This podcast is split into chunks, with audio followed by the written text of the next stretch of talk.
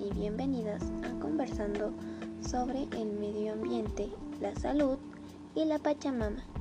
En este momento hablaremos sobre las acciones que podemos realizar para disminuir los efectos de la contaminación en la salud y en el ambiente.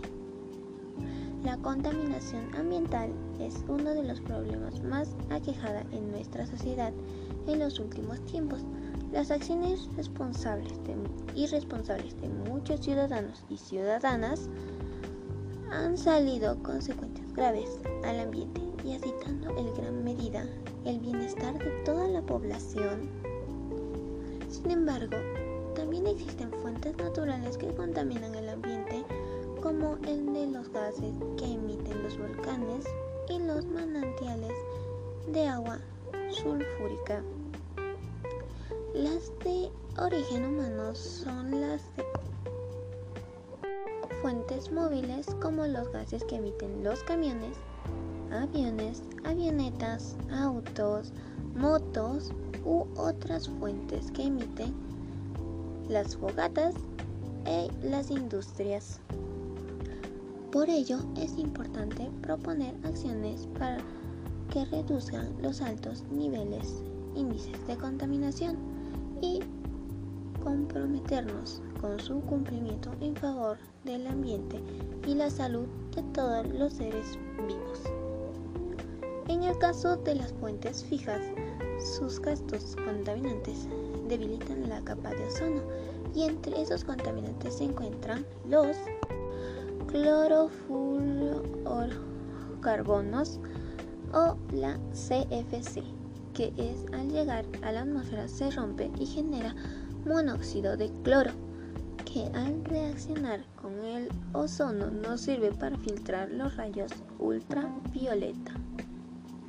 Tengamos en cuenta que los rayos ultravioletas son parte del medio ambiente y la vida en la Tierra. No obstante, su ingreso en exceso a la superficie terrestre pone en peligro la vida de los seres vivos. Ante la situación de vulnerabilidad que los humanos se encuentran debido a la contaminación del ambiente, se debe tomar medidas para disminuir estos altos niveles de contaminación y trabajar juntos para desarrollar para desarrollar tecnología o acciones sostenibles para el medio ambiente. Ante todo esto, la salud humana está estrechamente relacionada con el medio ambiente. Por tener tres ejemplos, todos y todas respiramos el aire que nos rodea, ingerimos todo tipo de sustancias junto con nuestros alimentos o sufrimos el ruido de las ciudades nocturnas. La Organización Mundial de la Salud, OMS, estimó que en el año 2012 perdieron la vida 12,6 millones de personas por vivir o trabajar en ambientes poco saludables, casi una cuarta parte del total mundial de muertes estas impresionantes cifras de mortalidad están al final de la cadena. No podemos olvidar los incalculables impactos como asma, alergias, trastornos auditivos y nerviosos, determinamos cánceres o retrasos de crecimiento de capacidades de atención o hiperactividad en niños, que empeoró nuestra calidad de vida, siendo los grupos más vulnerables de la sociedad fetos, niños, ancianos, mujeres embarazadas, personas no oprimidas, los principales problemas medioambientales reaccionan con la salud humana. La contaminación del aire, agua, suelos u ruidos, las emisiones químicas la contaminación alimentaria y las consecuencias del cambio climático, entre otros. Pero estas relaciones están muy complejas, es muy difícil identificar con claridad todas las relaciones causadas, efecto entre los factores ambientales y, las enfermedades Aún así, existen áreas en las que no sé bien la relación de los efectos ambientales sobre la salud humana. En cualquier caso, en la mayoría de ocasiones se impone la utilización del principio de la precaución, más prevenir que lamentar. En el 2004 vivimos convenientemente crear un espacio donde se diera cabida a todos los profesionales que tenían algo que decir, hacer, enseñar, aprender, sugerir sobre la salud ambiental y sobre las necesidades que a este respecto existen. Desde entonces continuamos intentando visibilizar la relación que, es, que existe entre distintos alimentos relacionados con la salud y, medio, y el medio ambiente. Entre estas están separar la basura desde pequeños. Es, un buen, bueno que los niños aprendan a separar los residuos para que se puedan reciclar, enseñarles que se tira en cada cubo y por qué se debe hacer así. Usar productos que puedan reutilizarse. Hay muchos productos que se pueden usar varias veces para proteger la naturaleza. Por ejemplo, utilizar servilletas de tela en lugar de servilletas de papel o podemos también usar varias toallas de, de baño para poder hacer varias cosas como por ejemplo una toalla de baño usada que ya no es tiras tela y eso contamina más al ambiente eso podríamos digamos usarlo como toalla para el perrito y ya si está en buen estado puede ser para el perro.